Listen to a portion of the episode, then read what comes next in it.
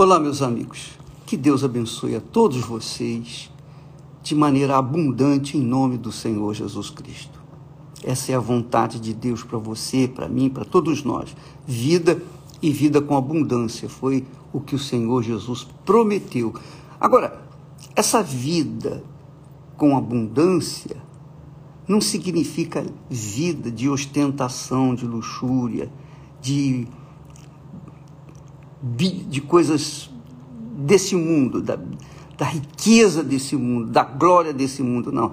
A vida abundante é o Espírito Santo dentro de nós. Que é maior glória, que é maior riqueza do que você ter o Espírito de Deus dentro de você? O Espírito que guiou Jesus dentro de você? O Espírito que ressuscitou Jesus dos mortos dentro de você? Então não existe riqueza maior. A vida abundante é esta. E quando a gente tem o Espírito do Senhor dentro de nós, então nós temos a direção de Deus em nossas vidas. Nós temos a condução das nossas vidas por Ele. Ele orienta, Ele ensina, Ele dá força, Ele consola, Ele conforta. Ele dá a direção que você precisa ter para que então possa ser bem-aventurada, abençoada, abençoado aqui nesta terra. Olha só, Jesus então na sua oração disse para, para o Pai: Eu te glorifiquei na terra, tendo consumado a obra que me deste a fazer. E agora glorifica-me tu, ó Pai, junto de ti mesmo, com aquela glória que tinha comigo antes que o mundo existisse. Manifestei o teu nome aos homens que do mundo me deste. Eram teus, e tu mos deste e guardaram a tua palavra. Isso aqui é importante, presta atenção. Muita atenção, por favor. Eu falei ontem, vou repetir hoje, para que você tenha uma ideia maior e melhor do que o Senhor Jesus está orando, rogando, falando com o Pai, o próprio Filho, o Deus Filho, falando com o Deus Pai, que dá aqui uma um norte para que nós venhamos conduzir as nossas orações também, não é verdade?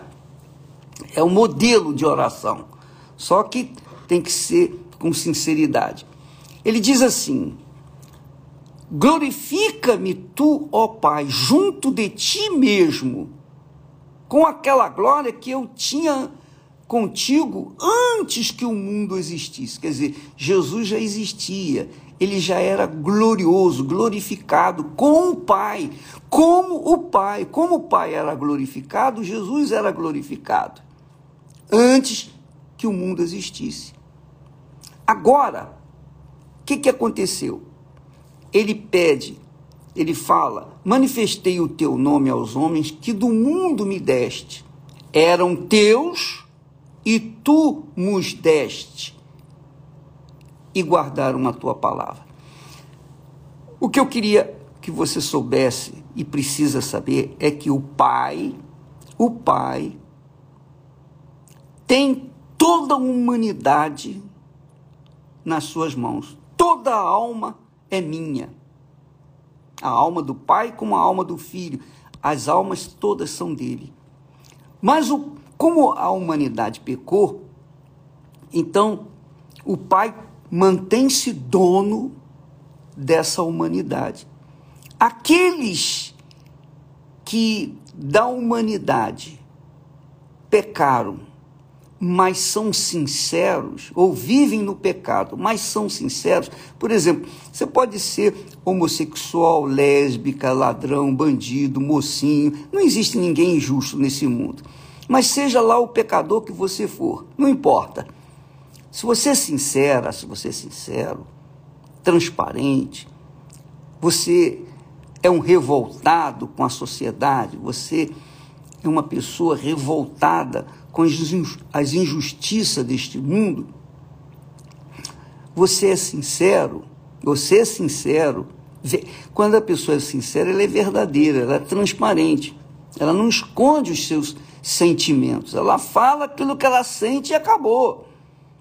Doa-se quem doer. Então, quando a pessoa é sincera, então essa alma que pertence ao Pai, ela não está apta para ir para o céu. Se morrer dessa forma, ela vai para o inferno. Então, o que, que o pai faz? Bom, ela é sincera, ela é verdadeira.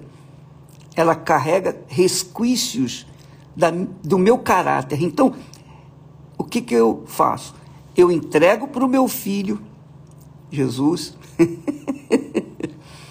Jesus lava essa criatura com o seu sangue, purifica, perdoa e sela com o selo, o penhor do Espírito Santo. Sela com o penhor do Espírito Santo. Ela é marcada com o Espírito Santo. Pronto. Essa criatura nasce da água, porque nascer da água e do Espírito quer dizer é o batismo nas águas, que a pessoa, por livre e espontânea vontade, diz: Eu quero, eu quero descer às águas para enterrar o meu eu, a minha vontade, a minha velha natureza. Então, ela sai das águas e então, por direito, ela tem de receber, ela tem o, o direito de receber o Espírito Santo, que é o que deveria acontecer na teoria. Só que não, não acontece porque muitas pessoas descem as águas pecadoras e saem das águas pecadoras, aí não, não tem o batismo. Mas quando a pessoa vai com força ao batismo nas águas, é natural que ela receba o batismo com o Espírito Santo, porque não adianta ela ser, é, não, não, não há como ela ser batizada com o Espírito Santo sendo velha criatura. Ela tem que ser nova criatura. E nova criatura, a velha tem que ter sido sepultada. Então, por isso que Jesus falou: aquele que, nasce, que não nascer da água, que é o batismo nas águas, e do Espírito Santo, que é o batismo com o Espírito Santo, não pode entrar no reino de Deus. Então o pai entrega o filho para fazer esse trabalho de libertação, de cura, de salvação, de pureza, de santidade. E aí o, o filho devolve para o Pai aquela criatura salva, sã e salva. Agora não é mais uma criatura qualquer, agora não é uma alma como da humanidade, agora é uma alma salva, agora é um, uma filha de Deus, um filho de Deus, gerado pelo Espírito Santo, parido pelo Espírito Santo. E aí a glória do Pai é maior. Por quê? Porque o Pai, juntamente com o Filho e o Espírito Santo, processaram naquela criatura uma nova criatura. Então Jesus disse: Olha, meu Pai, glorifica-me junto de ti mesmo com aquela glória que eu tinha antes que o mundo existisse. Eu manifestei o teu nome aos homens do mundo que me deste, aos homens do mundo que me deste. Então, quem o Pai dá para Jesus, é o que Jesus disse: ninguém vem a mim se o Pai não o enviar. E aquele que vier a mim, de maneira nenhuma o lançarei fora. Então, quando a pessoa vai com sinceridade para Jesus, é verdade que Jesus pega essa pessoa, abraça essa pessoa, lava essa pessoa, cuida dela, transforma aquela criatura, fala nascer novamente, e aí ela se torna filha de Deus eram do mundo. Ou melhor, manifestei o teu nome aos homens que do mundo me deste, que do mundo me deste. Eram teus, mas tu nos deste, que me confiaste, e guardaram a tua palavra. Veja que quando a pessoa é nascida de Deus, ela tem palavra, ela guarda a palavra, ela honra a palavra, ela tem caráter.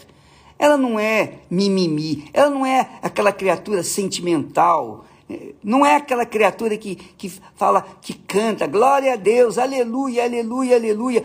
E na realidade, dentro delas, ela, elas estão vivenciando o inferno e tendo é, outras coisas que não é o Senhor Jesus em primeiro lugar na sua vida. Não adianta nada cantar louvores a Deus ou mesmo orar a Deus e manter o seu coração em primeiro lugar na, no, nos parentes, nos entes queridos ou nas, ou nas coisas desse mundo. Então, quando a pessoa realmente é de Deus, ela guarda a palavra de Deus. Ela guarda, quer dizer, observa, pratica, ela exerce a palavra de Deus, ela mergulha na palavra de Deus a sua vida, o seu ser por inteiro, e então ela vive de acordo com aquela palavra, de acordo com aquela palavra. Então, amiga e amigo, quando o apóstolo Paulo diz que quando alguém se ajunta com o Senhor, esse alguém se torna um com ele, porque é filho dele. É a mesma coisa que o café com leite, né?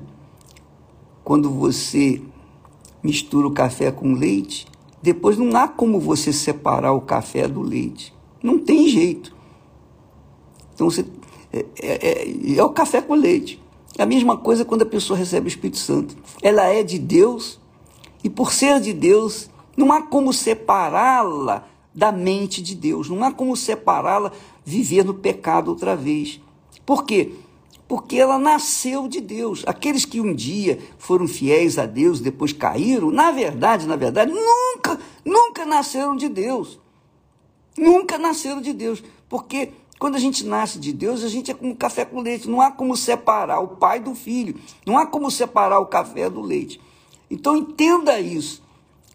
Eles eram teus, tu mos confiaste, me deste. E agora eles guardam a tua palavra. Por quê?